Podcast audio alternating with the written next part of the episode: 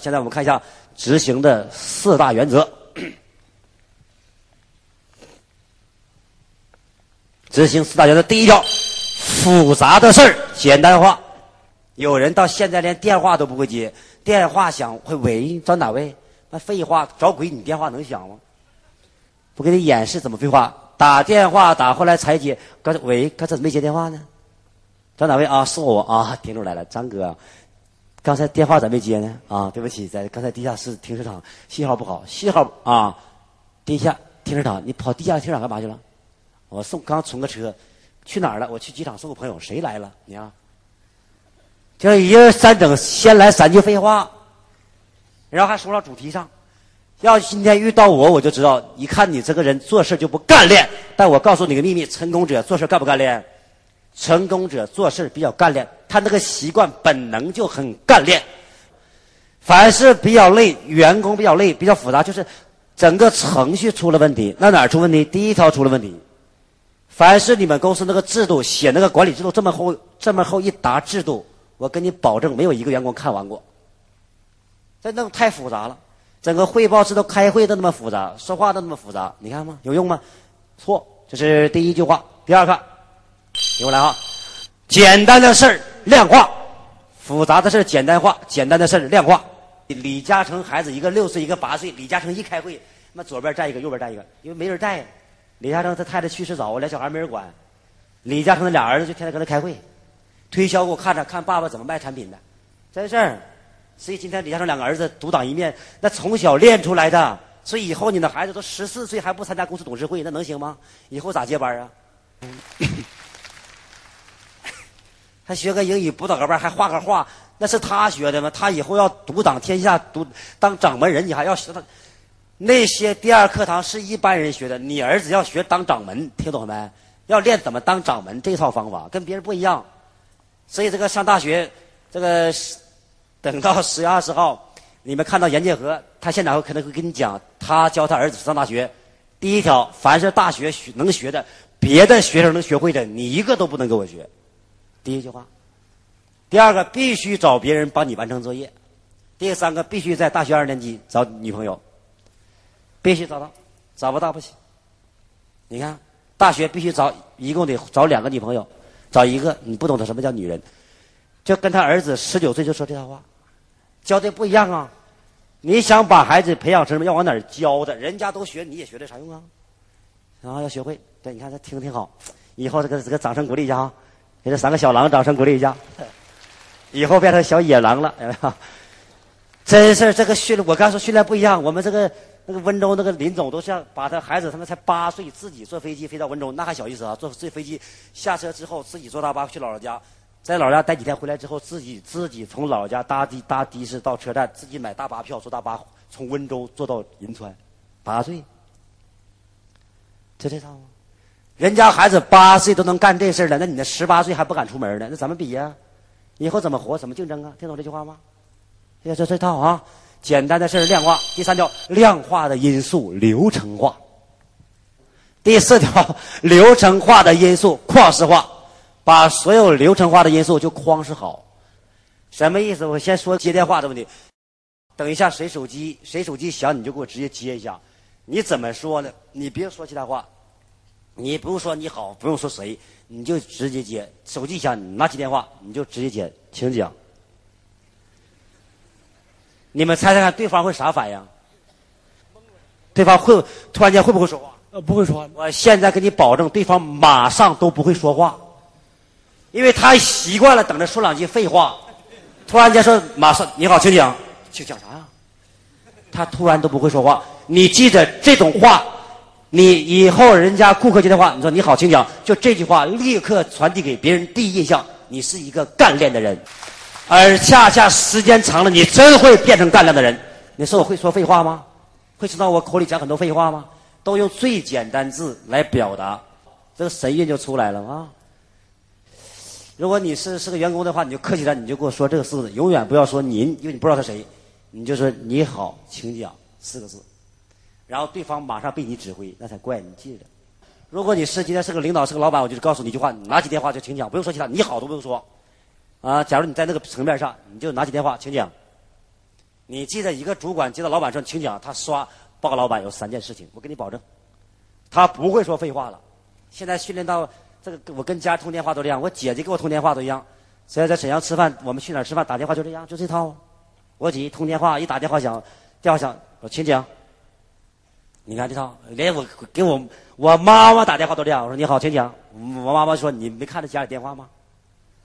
马上按照这个思维走，不知不觉你会在你的周围会形成一种作风，那个作风就是比较干，怎么样干练利落，比较这个比较清爽，唰唰冲出去了，马上开口就讲核心。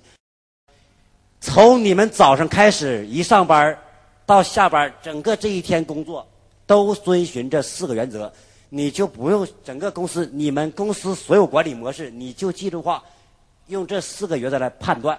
你把它判断明白了，就用你们公司整个的口号、标志、形象、包装，所有事情，你看你是不是很复杂，还是简单？你就去看，你看吗？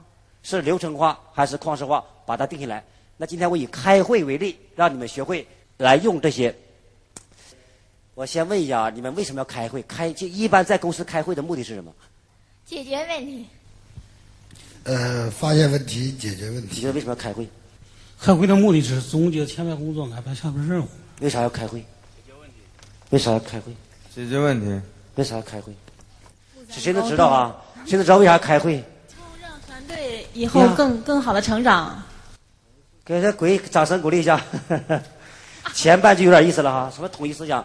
开会的目的都不知道开会为啥？你去发现百分之八十公司老板他都不知道开会为啥？为啥这么辛苦呢？我知道。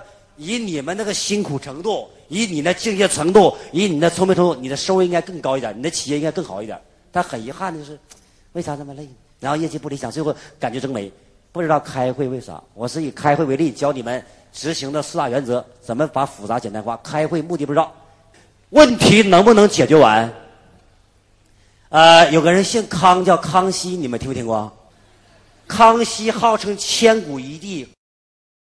后来晚年，他一讲一句话，康熙说：“第一个，领领导者犯最大错误，总想把问题解决完；第一第二，总想一次把问题解决完。”叫康熙原话。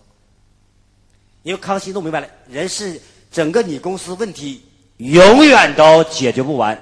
夫妻俩结婚了，家庭家里肯定天永远有问题，永远解决不完。只有一种人没问题。有一次在广州上课。我就把学员拉到那个殡仪馆，来到太平间一看，我说除了这些人没问题，剩下都有问题。第二个不能一次解决完，但今天真好像，真好，这两句话就绝对被中国后世很多老板都采纳了，就是相反采纳，老板都想把公司事儿处理完。第一个，第二都想一次开会解决完，一次开会解决完就是崩盘的意思。他还让一个行政主管去管、去调查人家、去监督人家，这都只好相反。发展好的公司从来没这么干。那人还能监督住员工？还能这么能监督住吗？只要你的监督让员工创造相反情绪，这种监督都是错误的。有人一到中秋节就发月饼，我现在告诉你，凡是你们中秋节给员工发月饼，员工不感谢，你就给我停止发。我不是说不给员工福利，换一种他有意思的方式。那员工开一盒月饼回家不说感谢，先第一句话咋没去年多呢？就这样，完了，你看吗？开会的目的是什么呢？开会的目的是让员工有状态。开会今天事儿没说完，事儿没解决完，但是员工刷都很兴奋。停了，员工大体明白了，大体了解了，大体也知道了，说停，这不开会结束了，马上冲。我告诉你看。员工八点半上班，想正想大干一天，结果八点半开会开到九点。员工开完会，会处理完了，员工垂头丧气。那你开干啥呀？开会解决问题，结果开会问题解决完，大家没干劲儿。你说你开什么会？还有人家家庭会议，家庭谈一谈，家里谈谈把事解决完，事儿是沟通完了，但家人之间不团结，你沟通啥沟通？沟通家庭会议的目的是让家人更团结。事儿没说开不要紧，没说透不要紧，没化解不要紧，只要大家积极性更高了，这是我们的目的。有人一吃饭跟朋友聊天化解矛盾，啪啪还把话说透，说透就没意思了，就没用了。还说透，说透不就死的意思吗？能说透吗？还了解透彻，透啥彻呀？你就了解到那个正好能冲就行了。所以开会，我今天讲一个例子，你知道，在沈阳一家公司，一个做酒的一个经理，背着老板拿三十五万现金走人了。老板这个一紧张害害怕呀，这个伤心的，在公司大张旗鼓改革，改革结局，我后来跟老板说了，你记着，你要这样改完之后，整个公司主要高层都会走。他不听话，结果改完之后高层全走，为啥？他说王姐以后再也不能相信我们了，因为老板受这个教训，刷全收回，制度改革完，大家每天都很紧张，在工作，没有机会，没有平台，没有空间，还干什么？是开会的目的吗？这个事儿处理完了，大家没干劲了。你看，我就说个简单的事儿，能处理完吗？能说完吗？还孩子今天偷钱了，必须给我公公开道歉，让孩子，这不鬼话吗？他孩子拿钱了，他只要心里知道错，你就过去，不能提了。如果一个员工已经是非常优秀，大家都很佩服他，这个老板能不能说话了？员工优秀，老板又一说，员工说：“我知道，别废话了。”有智慧的人就是他没方法，但是到那个事儿会处理，就要有智慧。什么叫方法？他背很多方法，弄很多技巧，用方法去套很多事儿，最后都生搬硬套，纸上谈兵，最后消失了。为啥要学智慧？学智慧学到什么时候？就学到出神入化，也就是你要掌握一套核心点，掌握点智慧，你就会做。所以开会就会了，能说得完吗？还有事说清楚，这废话，说清楚就死的意思。就像员工和老板一样，有些事儿永远不能提，那个顶高压线永远不能碰。复杂事简单化，简单把它量化，量化把它流程化。怎么量化呢？这个开会为啥不喜欢开？这老板都这样问员工：你们今天啊，今天开会，我们处理个问题，谁先讲话？你发现老板问员工谁先讲话，员工一般讲不讲？本来员工都看着老板，员工正看着老板。老板说：“谁先讲话？”唰，都低头了。往横看，意思别看我，我可不讲，我我。后来老板说：“啊，没人说，那我说两句吧。”员工说：“哎，那你说吧。”因为老板说两句就是俩小时的意思，一句一小时。凡是一个人有本事用别人的智慧，你肯定会成功。一个领导者，一个小主管、小经理，总觉得自己很聪明。那么开会他老讲话。就这种人，最后都不知道怎么死的，怎么消失都不知道，饭都吃不上，混两年混不下去了。很简单，因为你用你的智慧，你浑身是铁，能粘几根钉啊？不知天高地厚。员工要学会激励、教育、引导老板，老板错就员工集体改。员工你不能老私下批评，没有用啊！你就联合十个员工说，告诉老板，咱们呢，如果老板在公司没有野性的话。老板不让咱们勇敢的话，那咱们再跟老板混三年，咱也成绵羊了。所以，为了长治久安，为了公司发展，为了我们发展，咱十个一起给老板提意见，改变咱公司文化。原来比较安静、比较文雅，今天变得稍微勇敢一点，让员工有话就说，有思想就说，敢冲。这就叫教育老板。一个老板不能接受员工教育，这个老板也成长有有限。凡是成长快的老板，都经常被员工教育，或者经常被员工修理。凡是敢教育或者引导或者修理老板的，都是忠臣，奸臣不敢。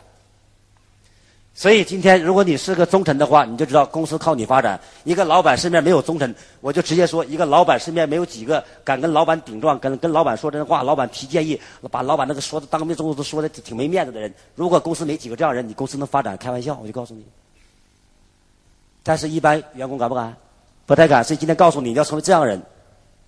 如果十个人开会，先生，那每个人提一个方案，然后大家举手选出一两个最能用的，其他不做评论。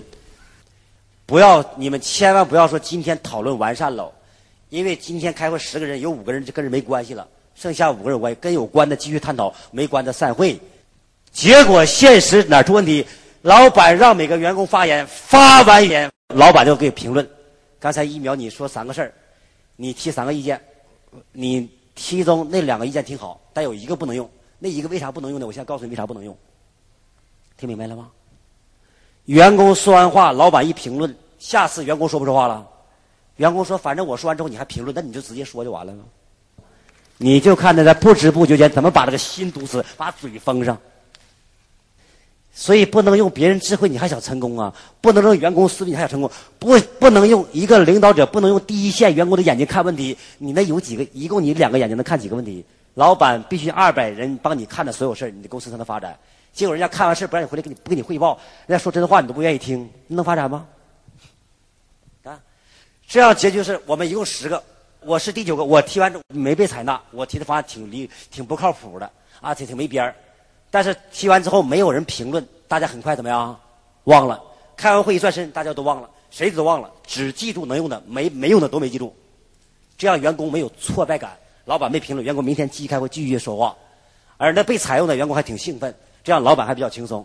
所以每年我们包括在北京元旦开会，你看吧，就这些开会，我这比较简单，哪有那么复杂？市长给我提一条，大家选三条，好，现在开始行动，结束了。剩下这四个人有关，继续讨论；那九个人没关系，直接散会，该干啥干啥。太简单，哪需要那么复杂？就这个思维，十个人开会，有两个没关系，那两个人就马上走，马上走人，马上消息。公司这种文化建立起来之后，大家就知道把每个时间每分每秒用在最关键点上。你看，这就是复杂简单，简单量化，量化到流程，流程到旷世。怎么旷世？我给你看好第三条，这第三条说完，你就知道了。这个公司开会怎么跑神跑题的？怎么时间长的？然后怎么把员工？很多领导故意把员工分神的。你看，而员工在找找分神。我给你先演示一下怎么分神，看着啊。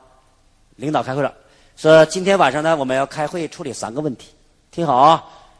第一个迟到问题，第二个促销问题，第三个制度改革问题。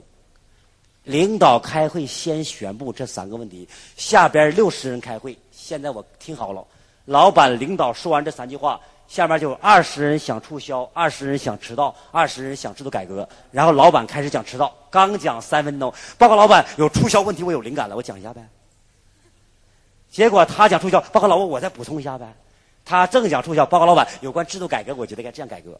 那一会儿促促销，一会儿制度，一会儿迟到，最后弄俩小时，啥事没解决。你说你公司那浪费太高，太多成本，那能发展吗？让你来学习，让你来上课，他说没时间，没时间。领导到现在还在家开会呢，还在故意一个无能的领导故意让员工跑题儿。你把话先把这三个议题说完之后，就故意让员工想吗？那员工结果说完三个话，老板说我们现在开始讨论迟到。老板开始讲话，有二十人想迟到，另外四十人没想迟到。你开啥会？你怎么统一思想？这你不知道吗？很遗憾，十年、二十年都这么开会的。那开会，你今天三个会，你说它干嘛？你就说第一个，今天我们讲迟到问题，迟到啪啪三十分钟说完了，然后剩下就促销问题，然后下一个促销再说完，制度改革问题，每半小时说一个会，完事儿了吗？所以开会最严重问题，有些公司更夸张，说这次处理十大问题，开玩笑呢。有些公司还都想找死，说呃今天有时间开会，我听说你们觉得公司有缺点，这样吧，今天有时间，你们每个人提一个缺点，看有啥缺点。结果啪啪提六十个缺点，员工原来以为公司就四五个缺点，后来也没人提一个，发现公司六十个缺点，我这公司可不能干了，后来辞职了。这这家伙，这老板都想找死，你这这不是天高地厚？我跟你说，一百个问题都能提出来，你敢这样开会？那不这不倒人的，这不走走人的意思吗？不能这样开会，要锁定核心。所以写第三条，每次开会解决一个问题。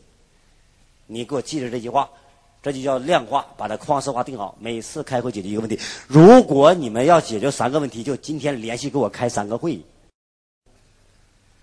有些公司迟到罚款二十块钱，这二十到月底结算。凡是公司有这样制度的人，这领导根本我就直接讲，凡是哪个领导定，那个脑袋就进水了。那主管的员工，那迟到罚款二十到月底结算，他迟到罚款的目的让他引起注意，他没拿钱他不注意。他如果拿二十就他就疼心疼，不拿就不心疼，签个字呗，走人了。结果一个员工迟到五次，到到月底记不记得了？不记得，他就记得三次。结果到发工资扣一百，他说怎么扣一百呢？财务说你迟到五次，开玩笑，我们迟到三次吗？财务说你看吧，这有签字，你看真是有签字，怎么可能我就记三？那两次谁给我签上去的呢？然后开始矛盾呢，你看。本来你迟到是想让人家引起注意，不迟到，结果迟到没解决，没杜绝，而且创造新的矛盾。你说你长大脑谁相信？你说你自己公司吗？你说你当经理人怎么当呢？就代表没琢磨这事儿。这十年来怎么还能这样开会呢？这么做事情呢？必须马上给我拿钱兑现，没钱给我借钱，必须当场交。有些公司还交，有些公司罚款还有干嘛？还罚款的钱当福利，到夜里吃饭当奖金，那不开玩笑呢吗？这公司都有毛病，凡是罚款用来吃饭，我给你保证，十个员工九个员工迟到，一共罚了一百八。到吃饭的时候说一秒啊，就你没迟到，你来给我买两瓶酒喝呗。我花二十一，听懂啥意思吗？凡是笑，凡是鼓掌的人都有经验，啊就是不把它量化、简单化。所以写上：如果开三个会，如果解决三个问题，那你就给我连着开三个会，是吧？每个会一半小时，一共一个半小时。你得这样跟说，说完就区分了。那脑袋区分开，那第一个就迟到问题，半小时，啪啪，明白了，啊，迟到罚二十五，然后株连九族，下属迟到，上级跟着罚。有些公司还给员工罚站，说看人家说罚站太罚站。有一天我去一家公司，一看员工这迟到了，微笑着看书呢。我说你迟到了，你咋不觉得，那不觉得这个挺丢人的吗？他说那丢人干啥？迟到罚站罚站当锻炼了。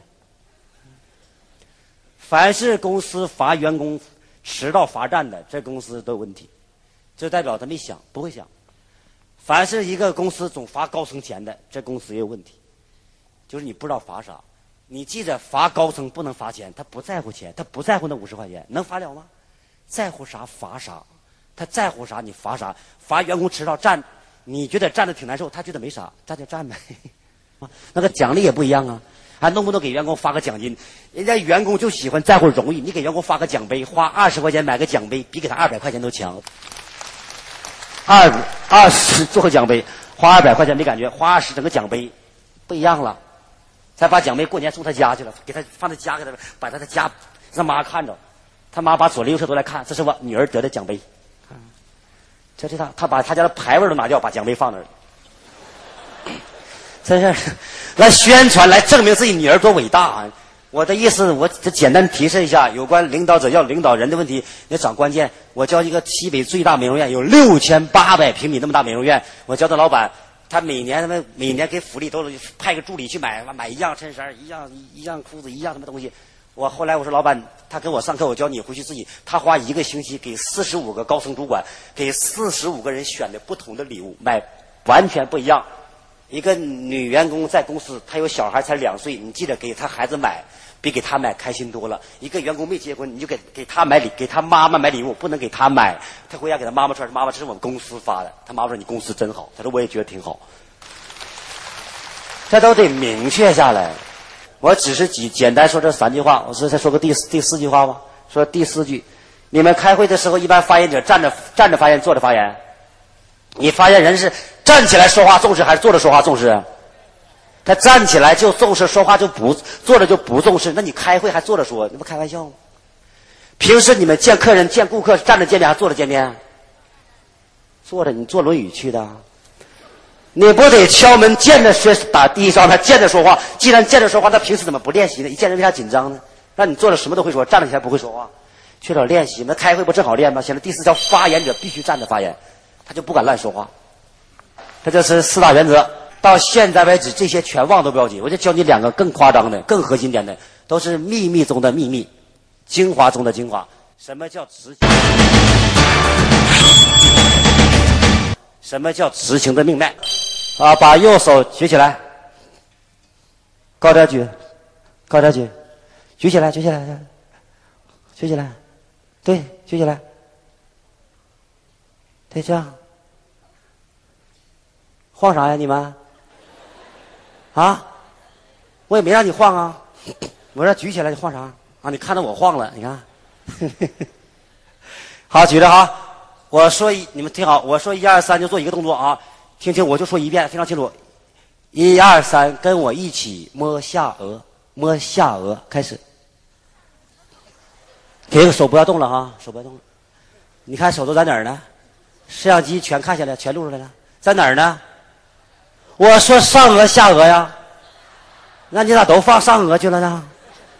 为为啥呀？主要他是跟跟随活动，跟随动作啊，跟随哈，跟随动作啊，然后这样做跟随。你是带一句话，你发现你们是在乎我说啥，还是看我做啥？他做啥啊？做啥？所以员工员工在公司领导也好，管理也好，员工是听公司说啥，看公司做啥。员工是看上级领导说啥，看你领上级领导干啥。非常简单，看领导干啥。我说带着一起来，你都不听我说啥，就看着我摸你就摸，比较简单。这简单的跟一似的。我给你再弄个示范啊。你好，我姓刘，啊，我姓张，我姓刘，叫刘一秒。我姓张叫张兰。你发现我说姓刘，他说我姓张，完了，他不说别的。我要说我姓刘叫刘一秒，他也说他名。看明白这啥意思没？人呢，你要让他跟你说啥，你就带着他说啥，他跟你说了，非常简单。所以领导一个带动过程，所以执行的命脉就是两个字：带动。先生，带动。就这两个字，你把它弄明白，那你就会变成出神入化，在很多事上都会让儿子吃，想让儿子学习好，让儿子有活力。真正有智慧的家长，他永远不会跟提儿子提要有活力，因为他提也没用。他会说这句话：“儿子，妈妈跑步不敢跑，你陪妈妈跑呗。”他就陪你跑，结果跑了一圈你说妈妈歇一会儿，你再跑一圈吧，他又跑两圈你让他运动，他不动；你让他陪你动，他动了。今天跳舞，如果主持人说啊，大家愿意跳的就跳，不愿意不不不用跳，大家跳不跳？不跳。有舞蹈老师跟着跳，你们就跟着动，有没有？很简单。爬山让他一个人爬，凌晨五点爬山，他怎么都不去，但大家都去爬，他就稀里糊涂跟着走了。所以公司领导者要有智慧，别在公司指手画脚。但非常非常遗憾，百分之九十九的公司领导在办公室天天跟员工讲废话、讲道理。人永远不是因为道理而改变。谁都知道运动会健康，运动会活力，但他就是不动。都知道抽烟没有害健康，还抽；都知道喝酒不行，还喝。你看，谁懂事儿？你得带着他，你带着走，他就马上跟着就走。包括在这个家庭上，包括在这个带教育孩子上，在员工上，你都会处理。要想跟员工沟通的话，你就不能不能说有些领导更夸张，把员工叫到办公室说：“今天我跟你沟通沟通。”这领导都没长大脑。因为员工到老板办公室根本都讲不出来话，尤其坐老板台后边，同意呗？老板还说这句话：“你一秒你想说就说，你想说啥说啥。”我就想，可能是最后一次了。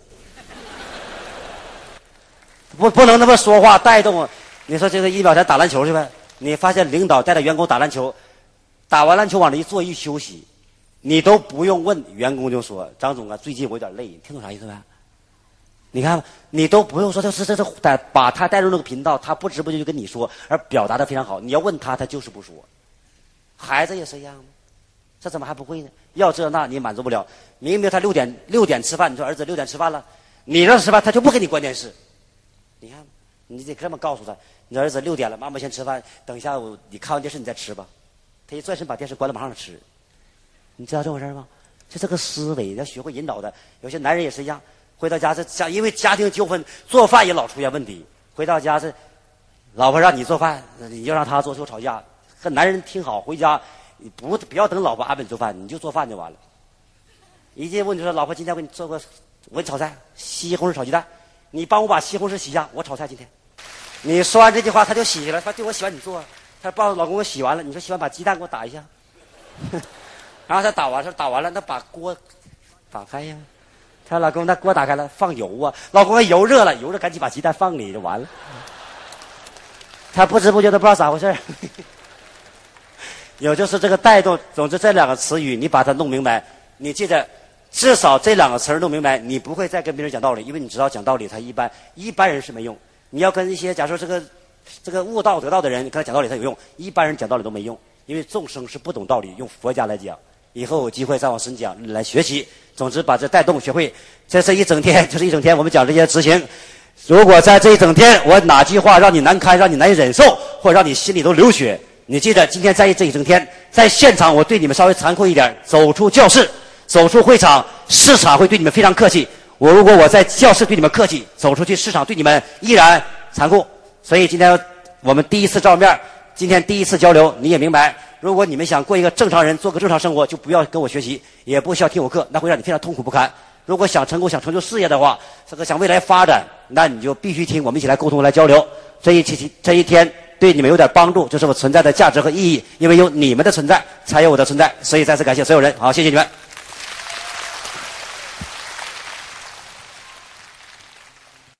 在这几年的教，就是说这个呃学习当中，我受益匪浅。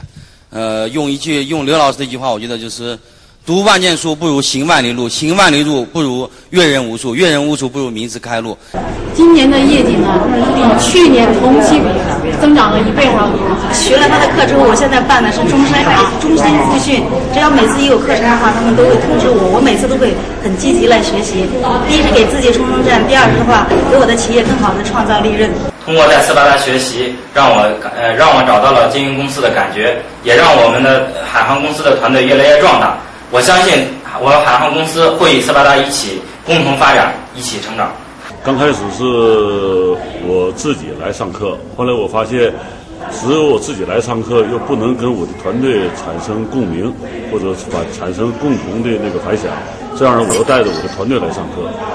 当每一次听课之后，都会在心灵上产生一种创击，而每一次创击的结果，都是我们这些团队的人的那个觉悟的提高。我想，这个斯巴达的课程，呃，有些时候道理挺深奥，不太好懂，但是有一点，它非常管用。感觉这个课程呢，非常的实用，实战性很强。感谢斯巴达给我们了一个学习的一个机会。现在这个企业的竞争啊，就是人才的竞争；人才的竞争就是学习跟创新的竞争。学习的机会实际很多，唯有的大家要保着一个什么样的学习的心态，你才能获得更多的东西。学到的东西是自己的。我通过对斯巴达的学习，给我产生了一个很大的一个感想。我觉得斯巴达对我的启发就是学习的重要性。从去年接触那个斯巴达，呃，听了刘老师的这个管理课是吧？呃，我受益匪浅。哦，衷心祝愿斯巴达那个越做越大，呃，希望斯巴达以后能够帮助更多需要帮助的人。谢谢。